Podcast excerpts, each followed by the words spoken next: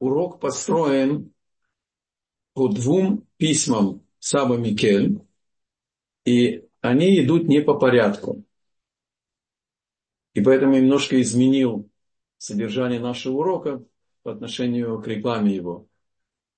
Его вторая часть а, природа человека, все, значит, по природе человека все его э, пути прямые и правильные мы рассмотрим на следующем уроке. А на сегодняшнем уроке это будет 66-е письмо и 70-е письмо. 66-й урок письмо я назвал «Самый вожделенный бизнес», а 70-е – это «Любовь к Торе». Так что те, кто значит, идут с нами по порядку, будете знать содержание нашего урока, оно охватывает два письма, 66 и 70 письма.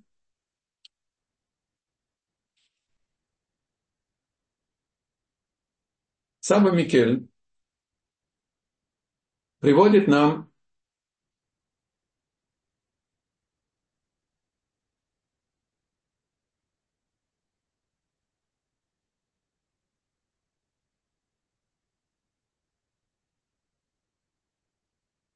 вопрос. В утренней молитве каждый молящийся произносит одну из двух молитв, которые мы учим из Торы, то есть Деорайта.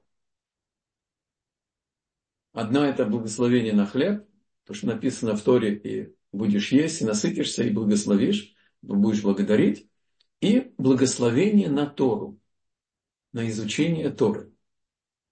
И обращает внимание Сава Микен, что написано Ашер Кичанова Митцова Цивана не Лильмот Тора, Лоладат Тора, не написано в этом одном из двух благословений истории. Что мы благодарим Бога за то, что Он нас обязал учить Тору, знать Тору, а написано, чтобы мы бы занимались ею. И слово «лаосок» – заниматься – однокоренное слово «бизнес». Эсек – это бизнес. Почему Бог на такую возвышенную, чисто духовную заповедь дает нам в благословении аспект вроде бы земной. Заниматься Торой, как мы занимаемся бизнесом. Говорит Саба Микель. Мудрецы дали нам понять, что суть духовной работы заключается в стремлении сделать свое служение небесам не менее важным и последовательным занятием, чем ведение материальных дел. Это заранее Творец дает нам, говорила Тора на человеческом языке. И поскольку, поскольку занимаюсь делом, когда у человека есть работа, работа есть, когда есть профессия, это называется занимается делом. Еще когда добавляется свободное предпринимательство Запада, тогда человек уже пропитан этим бизнесом э, до печенок.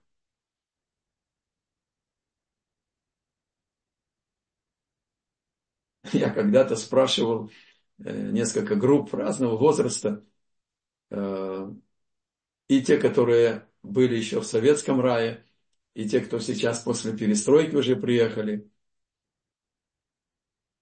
Опишите мне день отпуска. И все разными-разными формами, но содержание было одно. Удалить заботы, связь, контакт с бизнесом не имели ни телефонов, ни телеграмм, ничего. Просто освободиться от этого рабство. То есть, в принципе, большинство людей, они трудоголики. И мудрецы сознательно сформулировали благословение из Торы на занятие Торой.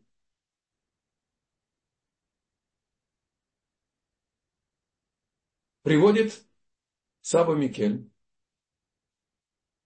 цитату из Каэлита, Экклезиаста, и приводит уникальнейший комментарий Вильнюсского Гавона.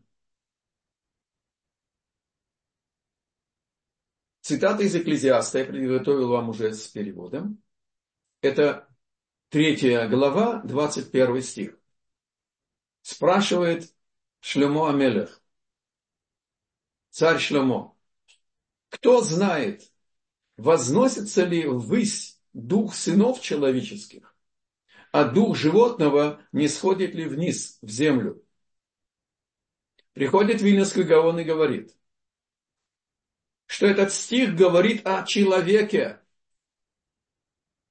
о двух частях его.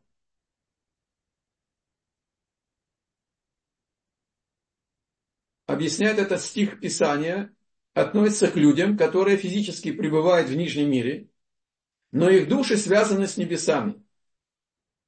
Продолжает Вильнюсский Гаон и говорит, от середины и ниже человек, только на святом языке написано «иш». Помните, мы уже говорили, в Танахе слово «иш» – это личность. А здесь речь идет о телесной субстанции человека. И от середины и выше – Малах.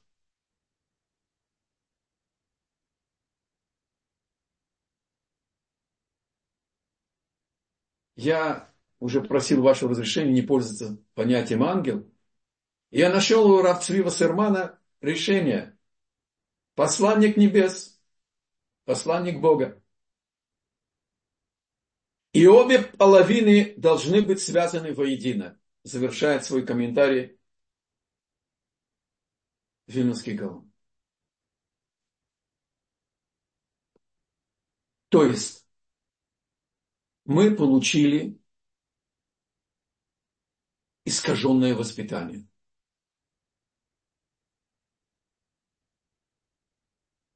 Даже представьте себе, вся система, оставим сейчас Советский Союз, западная структура общества,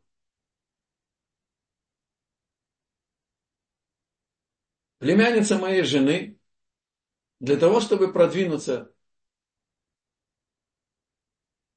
по ступеням должности, совершенно не связанная с какой-то технической стороной. Не врач, не инженер. Но, например, банк не по отношению к ней. Надо иметь высшее образование. Пусть начальное, вторую степень, BA.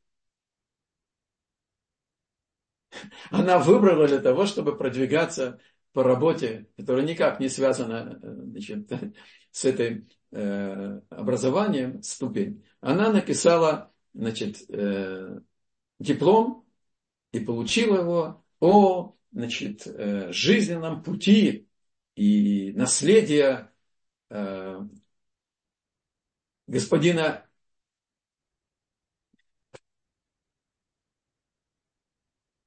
вылетело из головы, извиняюсь. Господина Бегина, бывшего премьер-министра.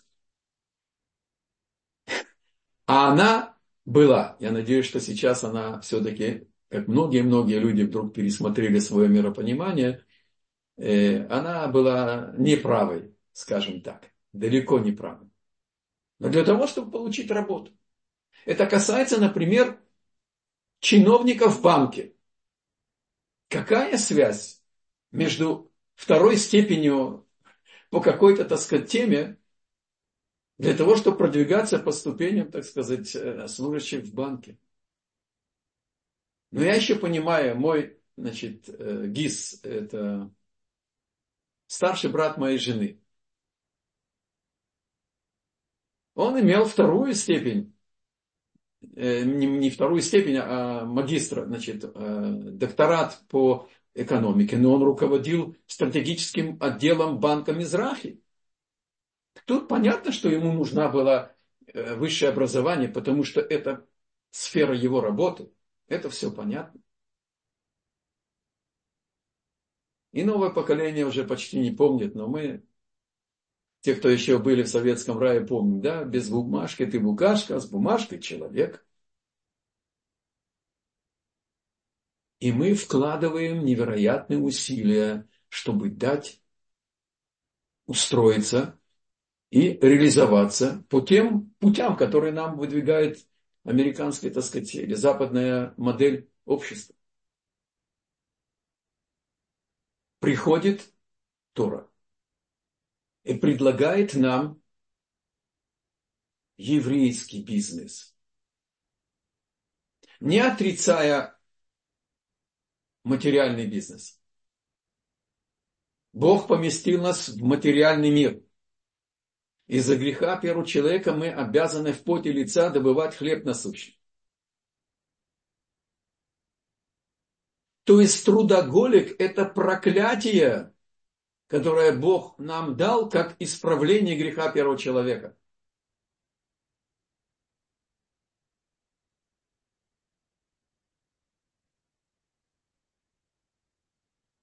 Давайте сначала заглянем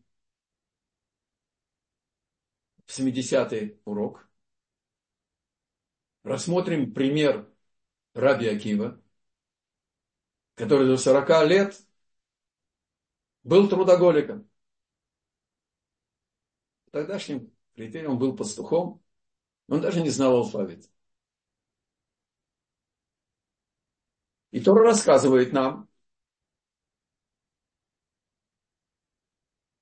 что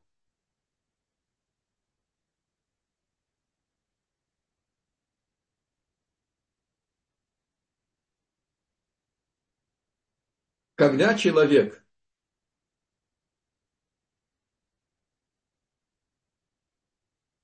не ведом верхней части, когда нижняя часть Иш, она полностью утоплена в материальных заботах, тогда в конце пути выяснится, что животное будет выше его, потому что она всю свою жизнь выполняла свое предназначение. Бык там пахал, корова давала молоко и так далее. А человек не пришел в этот мир реализовать себя в материальном плане. Но если он, но все становится совсем по-другому, если и его нижняя половина, названная человеком, постоянно устремляется ввысь. Человек должен с предельной само, самоотдачей служить небесам. Нужно пересмотреть шкалу ценностей, по которой мы строим нашу жизнь, по которой мы строим воспитание наших детей, наших внуков – Я в шаббат был в Бейтаре, и мне удалось учиться и с внуками.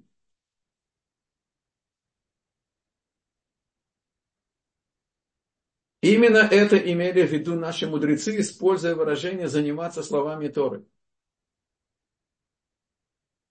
И обратите внимание, как реалистично мудрецы отнеслись к нам. Они от нас требуют, чтобы, по крайней мере, место в нашей жизни, жизни по Торе, духовной части нашей жизни, было бы нам внутри, в печенках, как минимум, как наши материальные дела. Можно и больше. И Саба Микель приводит нам в 70-м письме известный многим случай, в разных вариантах он рассматривается и в Талмуде, и он приводит это по поводу Раби Акива.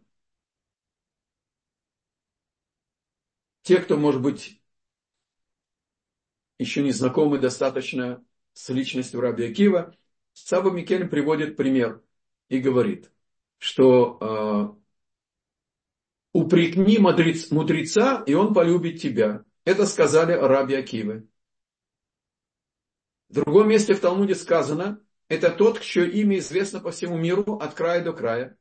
А в трактате Вавилонского Талмуда Миноход рассказывает, что Моше Рабейну, после того, когда Бог подарил евреям Тору, и он спустился с 40-дневного семинара с горы Синай, он захотел узнать, а чем занят Бог. У него был вход в пульт управления. Ему, может быть, он из-за вежливости стучался. Другие пророки должны ожидать, когда Бог откроется им. А Мушарабейну, его душа не экранировала его, его тело не экранировало его душу, он имел вход в контакт. Он по его инициативе он мог войти в пророческий контакт с Богом. Единственный из всех людей. Ни первый человек, ни Машиах, никто не может сравниться с Мушарабейну в этом аспекте. И, значит, э, он увидел, что Бог добавляет к буковкам Торы коронки. Спросил Мушарабейну, что это, а для чего это. Он говорит, будет мудрец, Раби Акива, и он на каждую коронку будет обновлять тысячи тысяч практических выводов из Торы. Аллахот указаний практических, запрещающих, разрешающих, повелевающих, обязывающих. Моше был самым скромным человеком среди людей в мире. И он сразу обратился к Богу, если у тебя есть такая личность, такая душа, почему ты через меня даешь Тору, надо через него. И попросил разрешения войти, познакомиться, увидеть его. Бог в духовном мире нет времени. Он его вел на урок Раби Акива. И Моше вошел. Там была жаркая дискуссия, споры, ученики задавали вопросы. Раби Акива отвечал, возражения, требования объяснения. Моше Рабейну смутился тем, что он не понял, о чем идет речь. на какое-то мгновение, на какое-то время. Пока они пришли к какому-то вопросу, и обсуждение дискуссии остановилось, и Рабьякива сказал своим ученикам, а это Галаха Моше Синай, а это то, что напрямую Моше Рабыну получил от Бога. И Моше Рабыну успокоился. О чем идет речь? Мошерабейну не понял, что они не понимают. Потому что Моше, Моше Рабейну получил от Бога непосредственно все. А Раби Акива получил Тору, это вторые скрижали. А первые были разбиты. А вторые скрижали нужно было взять скрижали, не сделать самим, как сделал Моше Рабейну по воле Бога. А сделать скрижали, а Бог написал на них Тору. Мы должны взять разбитые первые скрижали.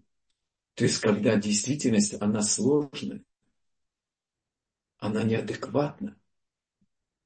И свести все эти, все эти детали в единое целое.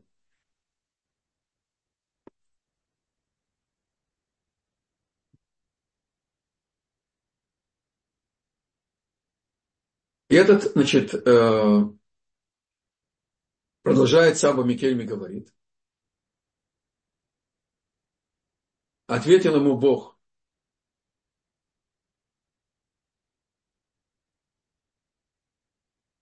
то, что я объяснил вам.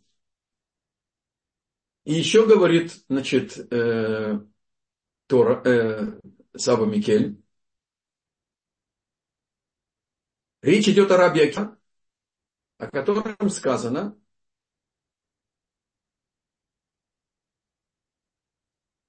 что он вырывал горы и крошил их друг от друга силой своих рассуждений.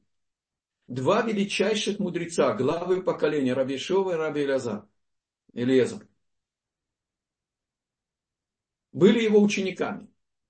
И он брал их логику, их подход к вопросу и брал эту глыбу, вывод, построенную, так сказать, э, систему доказательств, и как бы вырывал их из их подхода, крошил их вопросами до мельчайших-мельчайших деталей и собирал их в, в, в дополнительные э, выводы.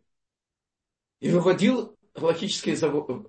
Это то, что намекал Машарабейну Бог, объясняя, почему он добавляет коронки к буквам. Это был Раби Акива. Но до 40 лет он не знал даже алфавита.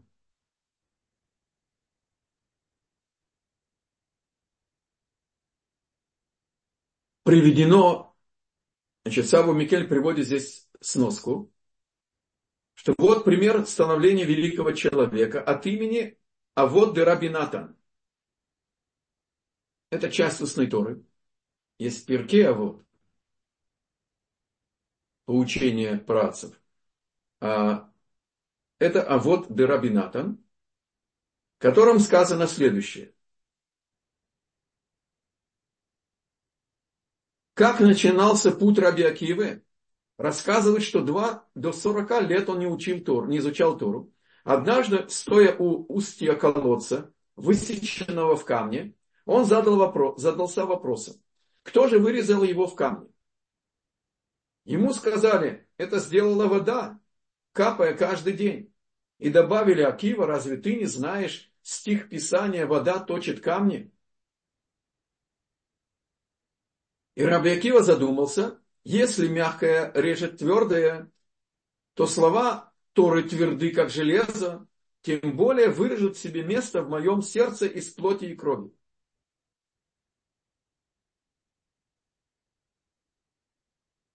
Саба Миновародых, книгу которого Рафхайм Бурштейн и его издательство тоже перевели на русский язык и несколько книг.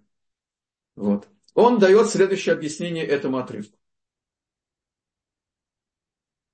Если Раби Акива хотел изучать мудрость Торы, о чем свидетельствует его логический вывод, он приводит здесь аллегорию, да, он анализирует прежний отрывок, да, что Тора это твердое железо, а мое сердце, оно мясо, значит, и оно, конечно, будет, Тора будет воздействовать на него, и я изменюсь. О чем свидетельствует его логический вывод? То почему он не сделал этого прежде? Зачем ему потребовалось внешнее доказательство, притчи и логические умозаключения? Я позволю добавить к ответу Саба Наварадак еще один вопрос, который возникает у каждого мыслящего, изучающего этот отрывок. Раби Акива, ему 40 лет, он пастух. Он что, никогда не видел, что капли падают на камень и вы, вы, вы, выдалбливают, так сказать, э, выемку? И это приводится как начало его пути. В чем особенность? Я не хочу сравнивать себя с Раби Акива, но просто Э, для иллюстрации. Да? Я жил 15 лет на берегу Балтийского моря, и я собирал камни. У меня был камень в виде значит, дельфина, у меня был камень старец, у меня был камень, значит, э, слон и так далее. То есть то, что вода точит камни, любой любопытный человек знает. О чем здесь говорится?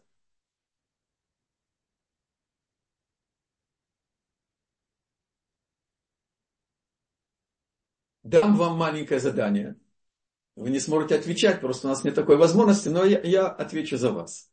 Если мы возьмем пипетку, я вообще возьму пипетку и опущу ее на каменный камень, каплю на каменный пол так, с высоты метра. Да. Проверим потом с микроскопом, увидим какой-то след. Часть из вас скажет нет. Но тогда и вторая капля нет. И тогда и миллионная капля нет. Величие Раби Аким, что уже первая капля начала этот процесс.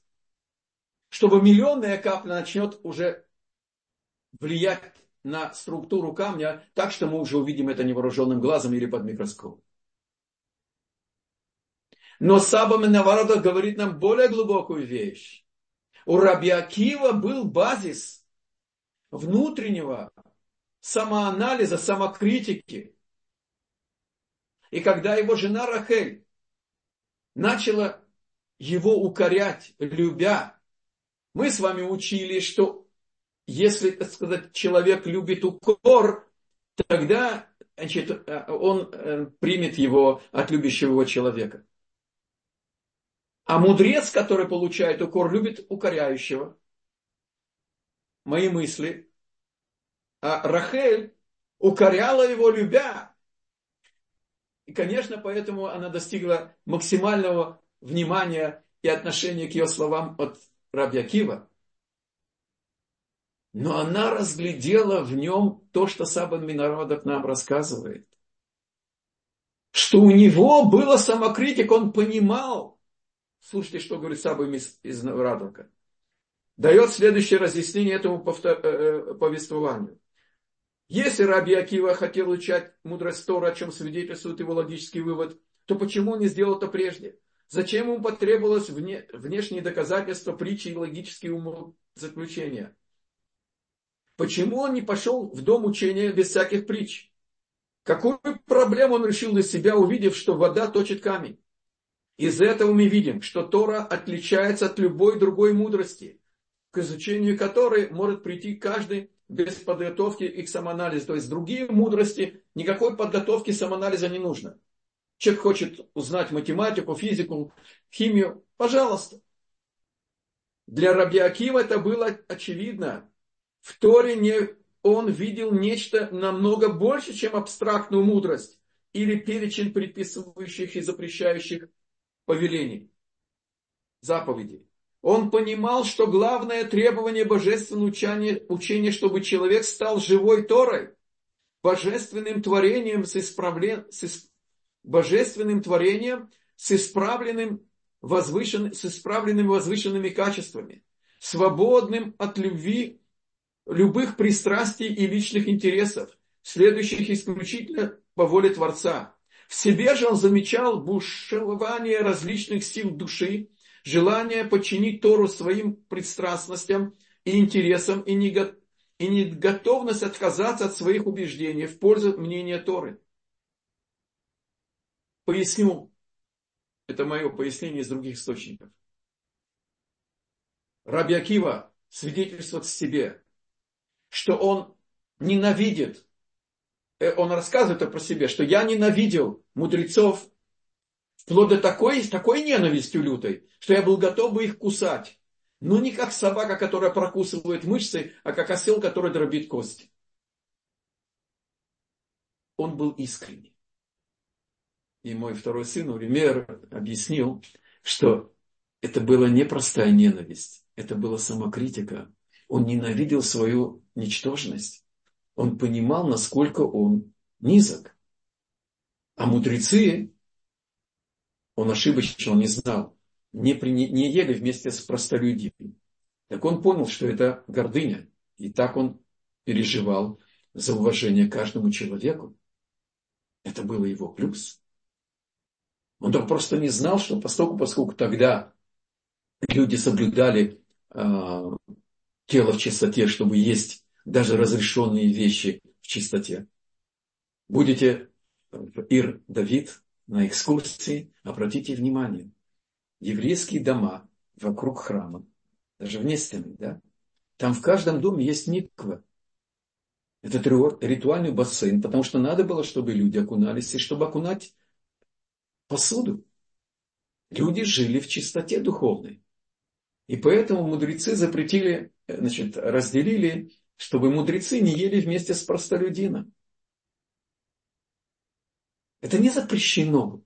Это не возвышение, это не унижение кого-то. Это просто действительность такая. Человек, который не соблюдает правила духовной чистоты, он оскверняет стол э, мудреца. И мудрец будет сам нечист. Вот о чем идет речь.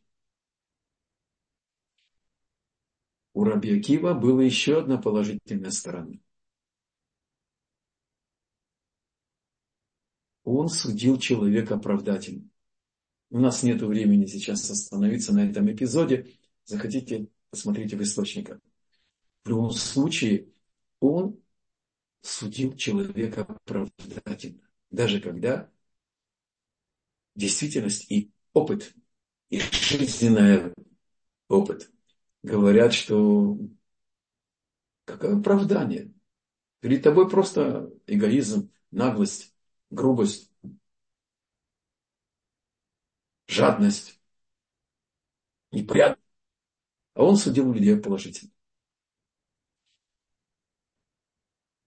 И добавляет Саба э, Мейнаварадах и говорит.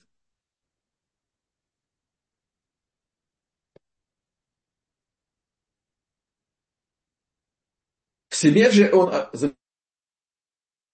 поэтому всю жизнь он был, не был уверен остановиться, остановить ли ему свой выбор на Торе. Его сомнения разрешили уколоться, где Раби Акива сделал свой логический вывод. Если мягкое способно придать новую форму твердому, то слова Торы тем более сумеют исправить мое сердце. И посмотрите, насколько Тора реалистична и была дана каждому из нас. Проходит год, а Раби не пошел еще учиться после свадьбы. Второй год еще не пошел, продолжал быть пастухом. Третий год. Когда родился ребенок, и ему стало три годика, и надо было взять в хедер, тогда мудрая Рахель, его жена, сказала ему, дорогой мой, надо тебе тоже начать учиться. Нет воспитания без примера. И он признался, что ему стыдно? 43-летняя чурка неотесанная, извиняюсь, перед Раби Акивой, даже не знающая алфавита, засмеют. И известный значит, эпизод. Рахель послал его на базар купить самого тощего, самого дохлого осла с впадинами прямо в его там коже на спине. И он пошел, выполнил. Не только хорошая жена, та, которая выполняет волю Бога, но и хороший муж, который выполняет волю жены. Кстати, Бог сказал Аврааму, слушайся голоса Сары, да? А ведь мог бы открыться напрямую, а Авраам тоже был пророк. Отсюда мы учим, что надо внемлить мудрости жены, потому что она имеет а, особую остроту анализа житейской ситуации особенно. А муж должен знать, чтобы проложить путь в воспитании и в образе жизни в доме. А отсюда и вне дома. Это его прерогатив. И он привез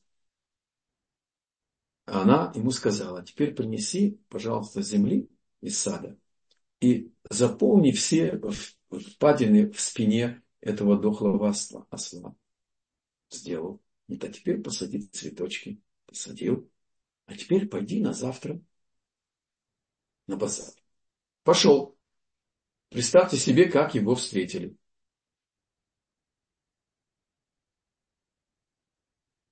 Вернулся рассказал, что засмеяли. От малого до великого. Она ему сказала, и завтра пойди. И завтра пошел. снова засмеяли, но намного меньше. Ну, поняли, но бывает, знаете, царапина на диске. Она его послала и в третий день. Пошел на третий день, может быть, только несколько, которые еще не были вчера или сегодня, посмеялись.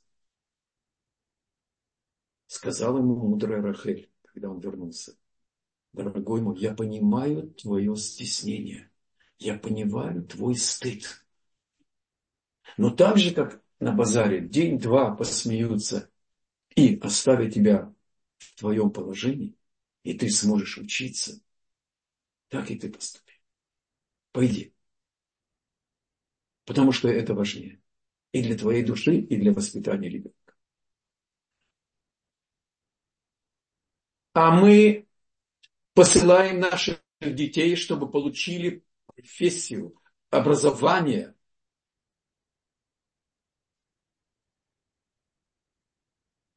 А наша душа требует, чтобы наши дети были подготовлены к своей миссии.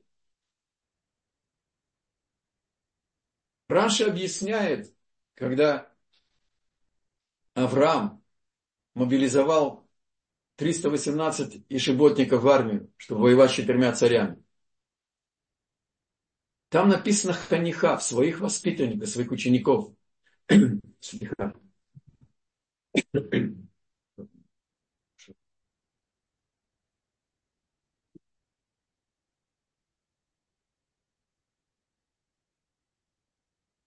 Говорит Раши, они называются воспитанниками.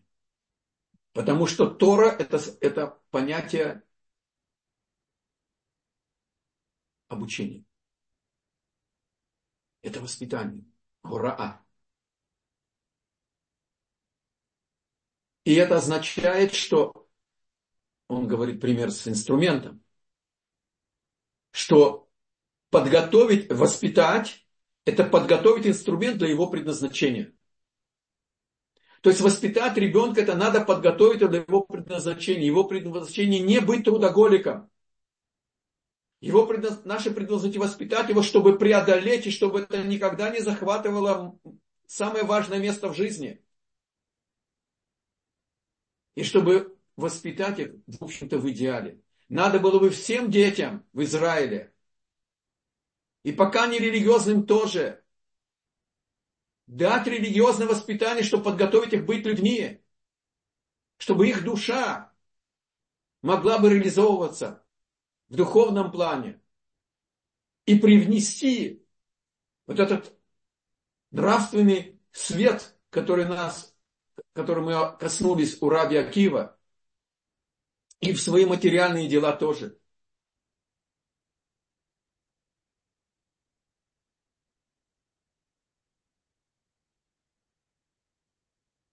А как же будут,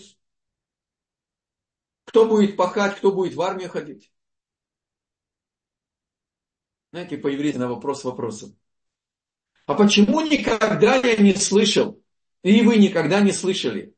А что будет, если все пойдут быть адвокатами? Самая высокооплачиваемая профессия, и еще врачи частные конкурируют с ним. Да не будут все адвокатами, не будут все врачами. И не могут все заниматься только Торой. Но базис, основа, на которой строится личность, нужно было бы дать.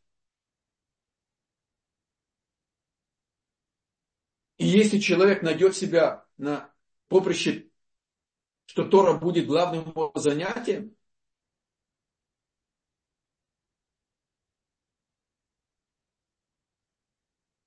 честь и слава таким родителям,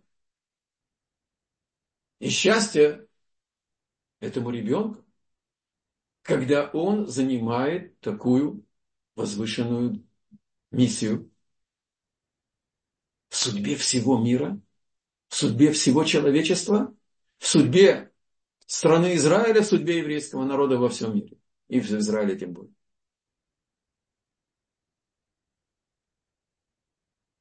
И нужна армия, и нужен тыл, и когда царь Давид воевал, тысяча было воинов, тысяча было в тылу, и тысяча было ишеботников. которые учили Тору.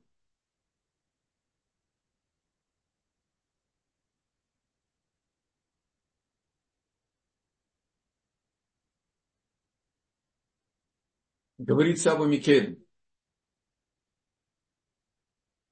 У Иова написано, диким осленком рожден человек.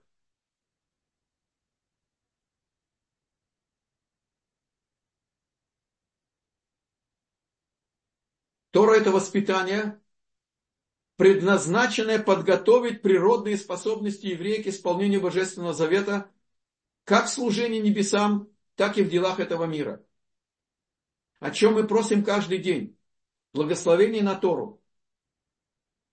Да будет Твоя воля обучить нас Твоей Торе. И написано в Писании, Мишлей, притчи царя Шломо, 4 глава, 26 стих. Проложи дорогу для твоих ног, и все твои пути надежными будут. Объясняет Саба Микель. Здесь слова ноги следует понимать как привычки. А, раглаем от слова гергель. Привычка. А мне подумалось, когда готовил урок, что это соответствует шаги по жизни.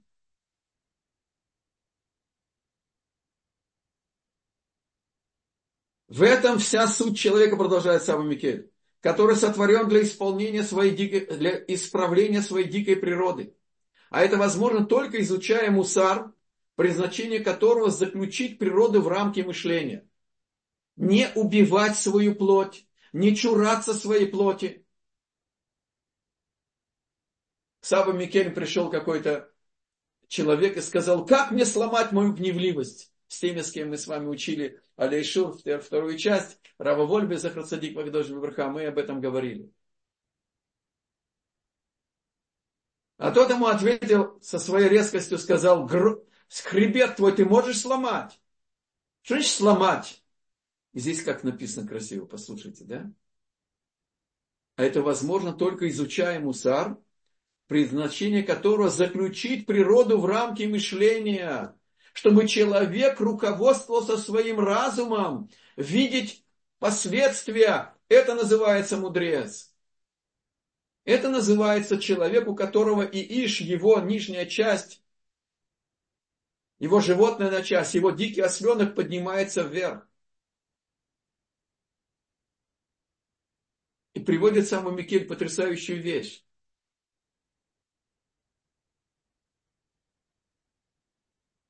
У такого человека, который хочет построить, так сказать, свою жизнь по путям Торы, у него есть будущее, потому что ему благоволят небеса, ведь намерение оградить уже является оградой. Только намерение поставить под контроль наше дикого осленка. Наши страсти. Это уже ограда. Рабын Иона добавляет и говорит, когда человек хочет, это мудрецы говорят, а человек хочет очиститься, подняться, то ему помогает вплоть до расширения его природных границ.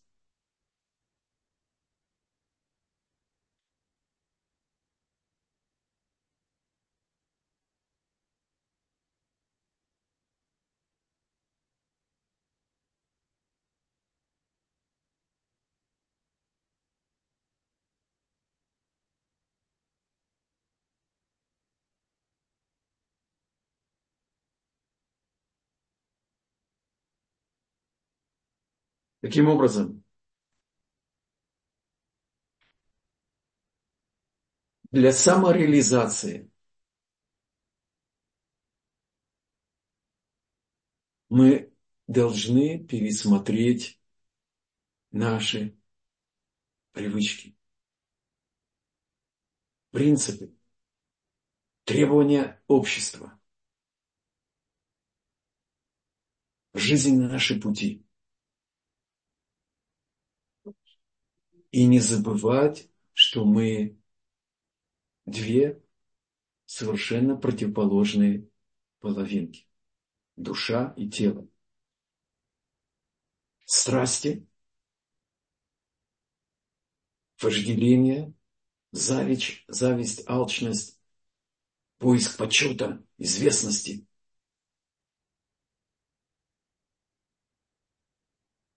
И душа. Душа божественная, вечная.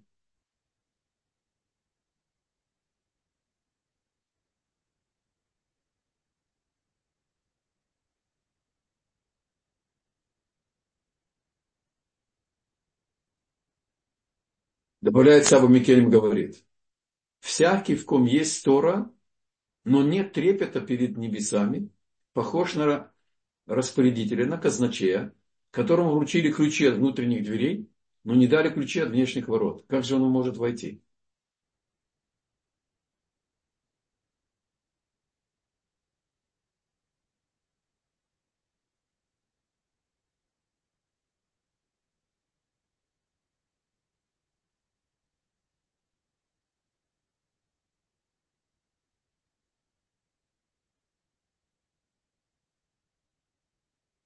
Если есть вопросы, то пожалуйста.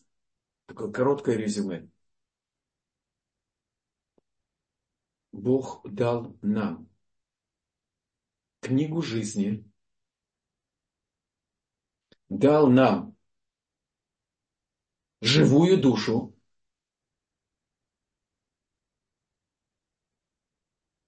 и материальное грубое тело дикого осленка – и соединил их вместе.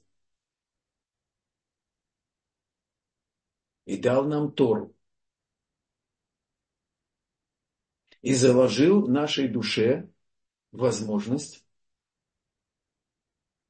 контролировать все наши привычки, все черты нашего характера, профильтровать все-все внешние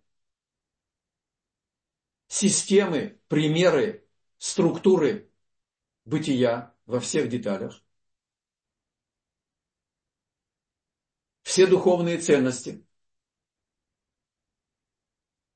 и построить свой жизненный путь по воле Бога. И как мы с вами уже много раз повторяли, совершенство, которое от которого от нас требует Бог, заложено в нас потенциально. Наша душа чиста. И написано,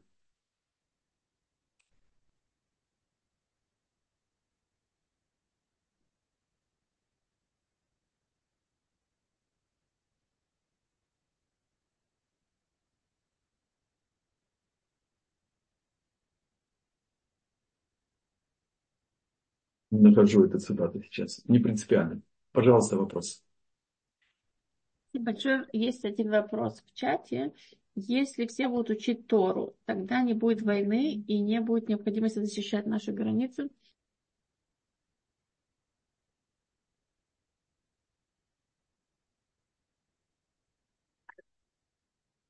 Эм.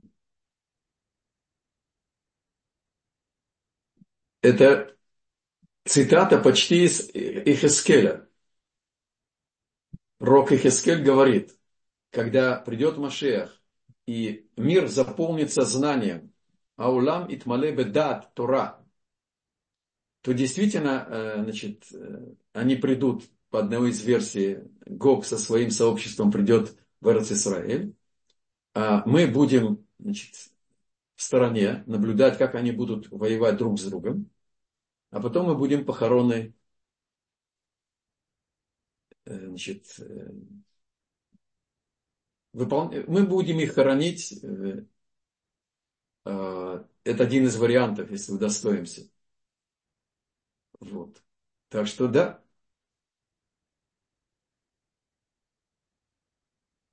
Войны, угроза нашего покоя, самобытности. Когда мы вошли в Исраэль, не нужны были. Как мы захватили Иерихон? Шесть дней ходили по кругу и трубили один раз в шафар с ковчегом.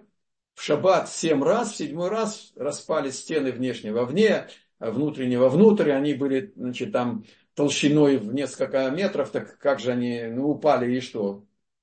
Значит, три метра высоты стало что? Толщины. Они еще опустились под землю и так далее. Мы должны были пройтись просто с рюкзаком, только надо было продемонстрировать, что мы все-таки э, не полагаемся на чудеса, а участвовать в этом спектакле Бога с оружием, легким оружием. Значит, э, пройтись просто по Израиля, и каждый шаг, который мы бы сделали на Святой Земле, он стал бы нашим. Но мы начали мудрствовать, и при первом же э, нарушении э, запрета брать трофеи у Ахана, да, погибают 36 человек. А это 36 это половина Санедриона, намек на то, что мы живем совсем в другом измерении. И кроме того, Тора учит нас быть еврейскими военными, еврейскими врачами, еврейскими инженерами, еврейскими бизнесменами.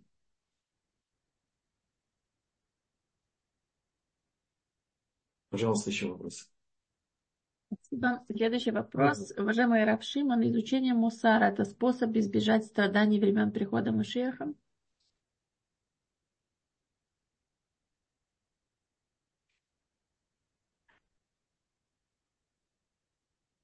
Смотрите, есть несколько подходов к э, истинной Торы.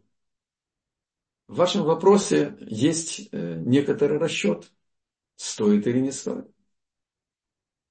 Или, по крайней мере, может быть, стоит, но включает ли это, чтобы увидеть, что оно охватывает. Все легитимно. В Талмуде мудрецы, они, люди истины, сказали, что они боятся быть в наше время. А наше время это Иквита Демишиха. Потому что будет такой серьезный отбор. А в духовном плане нету, понимаете ли, нарушения воли Бога, мы с вами учили, да, нарушение воли Бога, который непостижим, и он ничем не ограничен, это непостижимое, неограниченное нарушение его воли. Это неисправимое нарушение. А в этом мире даже нету такого наказания чтобы исправить, искупить это. И все-таки Бог судит нас милосердно. И безусловно, как мы, мы, э, Саба Микем заканчивает, свой 70-й значит, урок. Что даже когда человек начинает думать поставить ограду своему дикому осленку, это уже ограда. Безусловно, что это в грядущем мире, безусловно, даст нам свой Оламаба. Адам голех ле оламо. Любая мера совершенства, достигнута человеком самостоятельным образом, с помощью уроков, с помощью равина, с помощью друга, с помощью жены, все легитимно. И наоборот тоже, с помощью мужа для жены. И без мусара нет никаких заменителей. Никакие хорошие намерения, никакие недобрые пожелания, никакие примеры не выдержат испытания. Бог знал все стороны своего творения, то без человека. И Он любит нас. И даже когда Он нас наказывает, это наказание отца сына, чтобы он бы не искупился через эти наказания любящего отца, и очистился. Пожалуйста, еще вопросы. Спасибо большое. И больше как таковых вопросов я не вижу в чате. Если у кого-то возник вопрос, можно поднять руку, мы включим микрофон, или же написать нам. Тогда я закончу рассказом из своей жизни. Когда я приехал в Израиль, я уже был религиозным. Мои родители не были религиозными. И я опал им в колени. Я жарил на значит, стеклянной значит,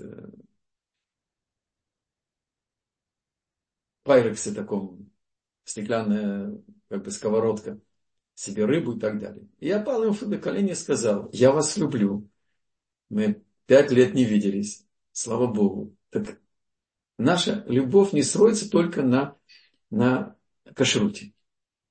А моя мама была, значит, готовила, как вспомнишь, так вздрогнешь. И карп в молоке, и цепелины, и так далее. Те, кто из Литвы знают, о чем я говорю. И они приняли это. И все-таки они не могли успокоиться. Они требовали, чтобы я пошел работать. В глубине своего сердца они надеялись, что, может быть, работа вернет меня к прежнему состоянию моему. Они думали, что это лагерное завихрение. Пройдет. Я не знаю, откуда у меня были все эти понятия. Я пошел спрашивать Шилатрав. И мне сказали, уважай родителей, пойди на работу. Я радиоинженер. Я работал э, в крупнейшей в Тель-Авиве в то время, значит, мы говорим о 75 году, значит, это Бейт Шломо, э, значит, там э, крупнейшая радиотехническая лаборатория, я работал полгода. А потом пришел и сказал, мои дорогие, я бледный, как известь еще, не отошел, а внутри страшнее. Отпустите меня, пожалуйста, в Ешиву. Я хочу поучиться несколько лет, чтобы знать, кто я, куда и зачем. Да, я сидел за, наруш... за не работу в субботу, отказ работы в субботу в карцерах, значит, там по 13, по 8, по 10 суток где-то там. Очень много раз. И внутренняя лагерная тюрьма была два месяца, и, и так далее, и так далее. Но я ничего не знал.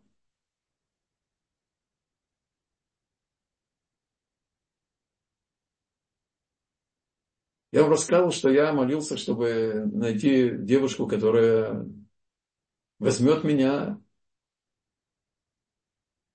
и 3-4 года будет меня содержать.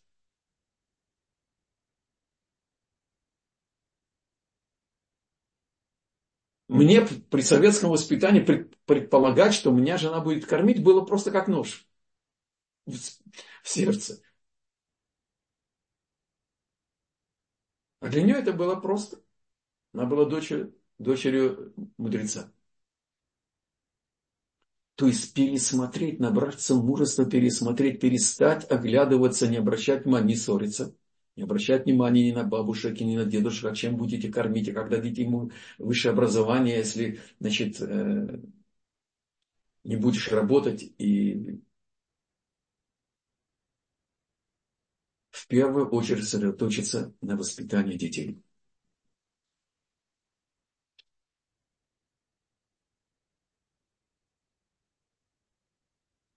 А воспитание детей без примера невозможно. Давайте закончим благословением Саба Микель.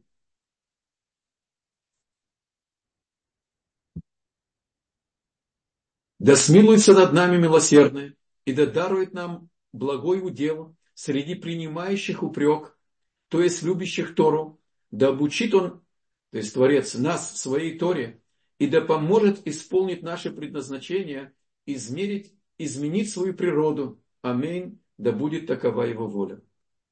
Спасибо за организацию урока госпоже Баршеве и вам за участие. До следующей недели. Всего доброго.